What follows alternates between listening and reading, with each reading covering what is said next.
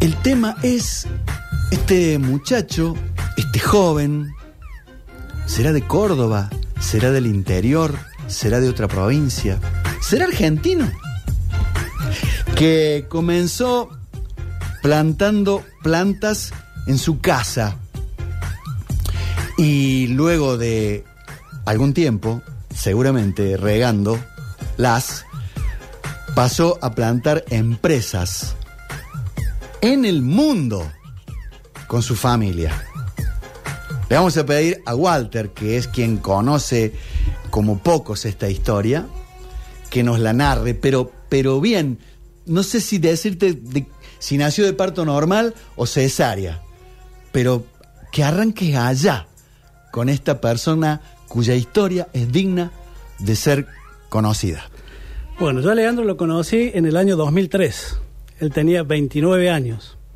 Joven. Sí, muy joven. Hacía un par de años que su padre y su madre habían fallecido con distintos años. Y la verdad que era muy difícil para él porque se le vino la empresa encima. Se tuvo que hacer cargo de la empresa. Eh, pero me voy a volver un poquito más atrás. Él es, él es hijo de un profesional del comercio, sin título. ¿Mm? Bien. Su papá transportaba amortiguadores y su mamá era maestra. Vos, qué linda mezcla, ¿eh? Y allá por los 60 o antes de los 60, el padre, que tenía un camioncito, llevaba los amortiguadores desde Córdoba hacia Venado Tuerto y dijo, este no es el negocio, el negocio es fabricarlos. Y allí puso la fábrica. Y la empresa se llama Corben, por Córdoba y por Venado Tuerto. Venado Tuerto. Yo siempre lo juego a Leandro que yo soy su segundo Córdoba. Luego de la historia de su padre, yo soy su segundo Córdoba porque hasta el día de hoy seguimos trabajando. Mirá. Increíble. Primera generación, entonces el padre dice, acá el tema no es llevar y traer amortiguadores, sino que hay que fabricarlos. Exactamente. Eh, pero me parece que no debe ser fácil también. No, no, no, no, pero como entonces se hacían, digamos, de manera rudimentaria, para ponerle de Sí, alguna manera. cuenta propistas. Sí, digamos, puso una fabriqueta en un taller en, en- en el centro de Venado Tuerto, que hoy está ese espacio físico, pero lo importante era también cómo venía su familia. Eh, Cuatro hijos, tres eh, no, son idóneos y una sola, Patricia, es eh, licenciada en Administración de Empresas. Bien. Pero ¿qué ¿Leandro pasa? es el mayor? Leandro es el mayor. Hoy tiene 46 años. Pero uno de los hijos se llama Juan Manuel. Y ese nombre se lo puso el padre por Bordeaux. Ah. Un mandato que hasta que él no solucionó en 2004 2005 correr en carreras con sponsors, no pudo pasar a la actividad productiva. Ese es el peligro que tenemos los padres cuando ponemos nombres que terminan siendo un mandato. Claro. O sea, má- más que un legado, es una orden. Una orden. Entonces, esa- eso que quería el padre ser, porque le gustaban mucho las carreras de auto, se lo transfirió al hijo. Voy a sa- pasar un poquito del tiempo. Leandro también tiene cuatro hijos. Su papá se llama Ismael. Y al segundo hijo le puso Ismael. Nombre del Padre. Y ya sabíamos, habíamos Con todo lo que significa ya desde, el- de- desde lo bíblico, en el nombre del Padre. Exactamente. Pero estuvo muy bien. Porque en el lapso que iba a tener familia su mujer, eh, yo no fui a la empresa, porque estaba en, en pleno proceso de parto. Y cuando llegué, le llevé el regalito y todo lo demás, y me mira y me dice, hola Walter, ¿cómo estás? Se reía. ¿Qué hiciste, Leo? Contame. Le puse Ismael al, al segundo hijo. Le "Pero no habíamos hablado con tu, con tu mujer, porque también trabajamos con la, con la, con la esposa, eh, sobre el nombre y los mandatos y todo lo demás. Sí, pero los dos decidimos que ese nombre lo, lo va a poner, lo- se le iban a poner ese nombre a, a nuestro hijo. ¿Y qué vas a hacer? La verdad que no es nuestro problema, será tu problema en 20 años. Claro. Entonces, todos esos mandatos que nosotros ponemos en nuestros hijos siempre impactan de alguna u otra manera, pero tampoco es un problema, porque cuando uno acepta el mandato y lo trabaja, puede vivir perfectamente con ese mandato. Ahora, cuando no se da el permiso, que es lo que sigue, ahí es donde se, eh, se, se manca, perdón por la expresión, la posibilidad de la evolución permanente. Déjame que, que construya la historia. Eh, padre, transportista de amortiguadores, hace un millón de veces Córdoba, Venado Tuerto, Córdoba, Venado Tuerto, Córdoba, Venado Tuerto, y un día dice, pero esta, esta cosa es al revés, yo tengo que fabricar. Claro. Se pone una fábrica de amortiguadores en un Venado tallercito, Tuerto. un, tallercito. Sí, empezó con un tallercito. Claro, yo dije fábrica. No, tallercito. ¿Y qué hacía Leandro? Jugaba, como te decía el recién. hijo mayor. Sí, jugaba. Entonces, él siguió creciendo en el ámbito de ese lugar, pero a él le gustaba plantar plantas. Tenía un almácigo en su casa y las plantitas las vendía en el mercado, en el mercado de Venado Tuerto. Y se enojó tanto con el dueño del mercado que cuando plantó, porque cuando plantó mm, frutillas no se las compró, porque tenía 12 años. Entonces, era como un adelantado desde ese lugar porque no jugaba, no hacía deportes, no le gustan los deportes, pero le gustaba esto de vender, vender, vender, Claro. vender, hacer y vender, hacer y vender, en hacer y este vender. caso, plantar y vender. Bueno, ahí está, cuando, cuando no- eh, viste que yo trabajo siempre con la genealogía. Sí, sí, sí. Bueno, laboral familiar, cuando hicimos el trabajo en 2003, yo le pregunto, ¿qué querés ser cuando seas un grande?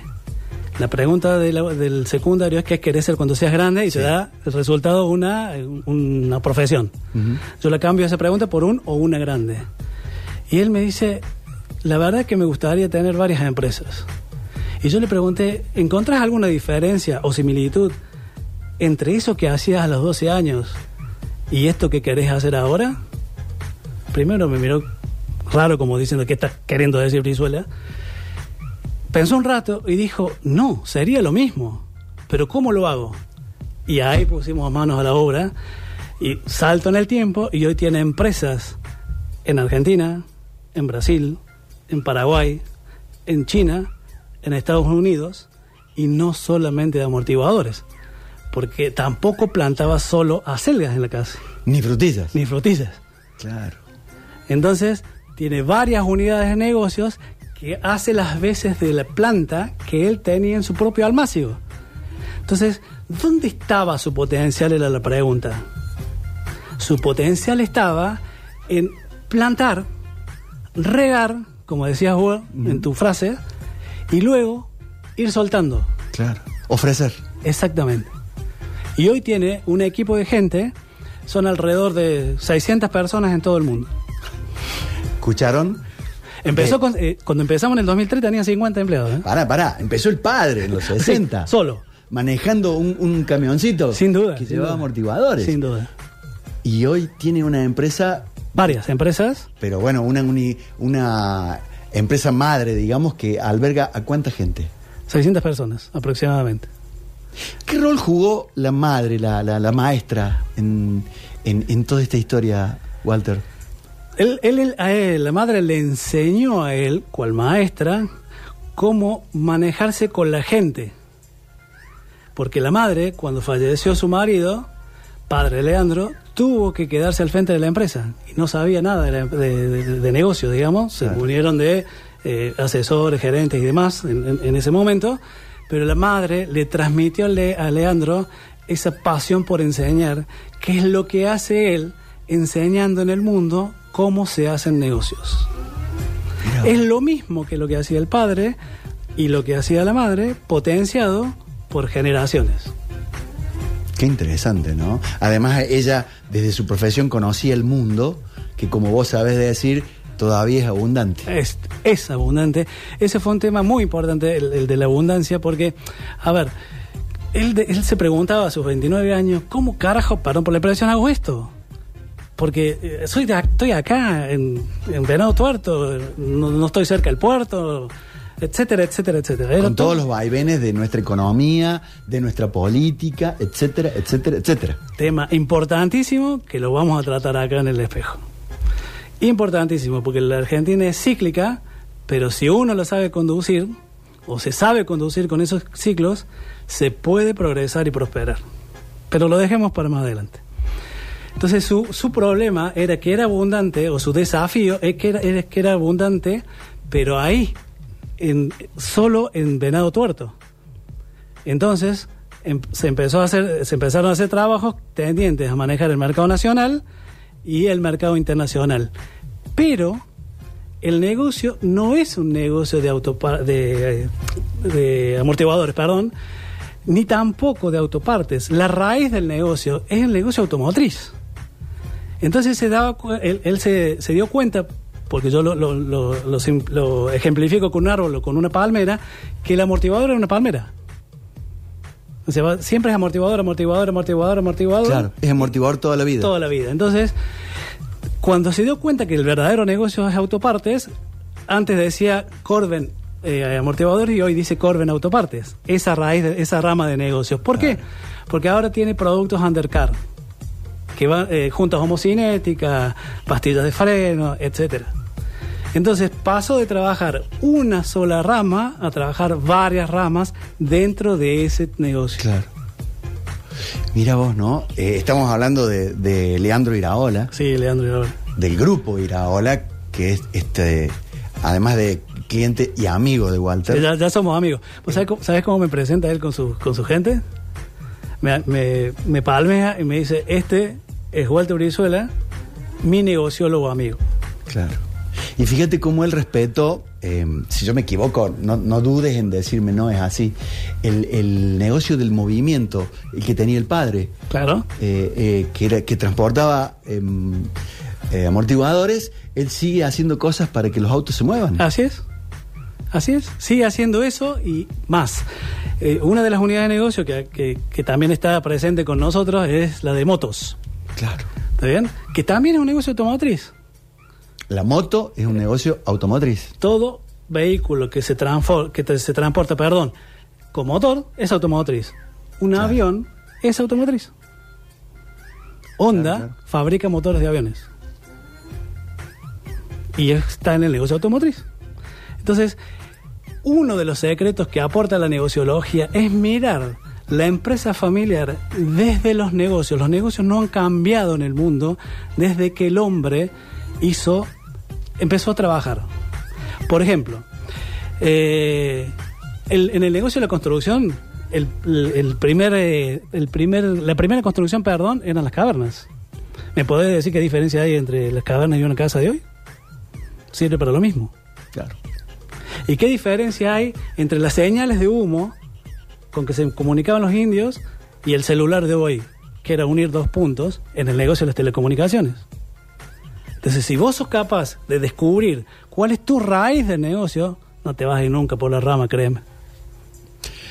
De cómo pasó a plantar plantas en su casa, a plantar empresas en el mundo con, con su familia. ¿Serías capaz de una historia así? ¿Por qué crees que no es para vos? ¿Por qué pensás que esto está abierto para unos y negado para otros?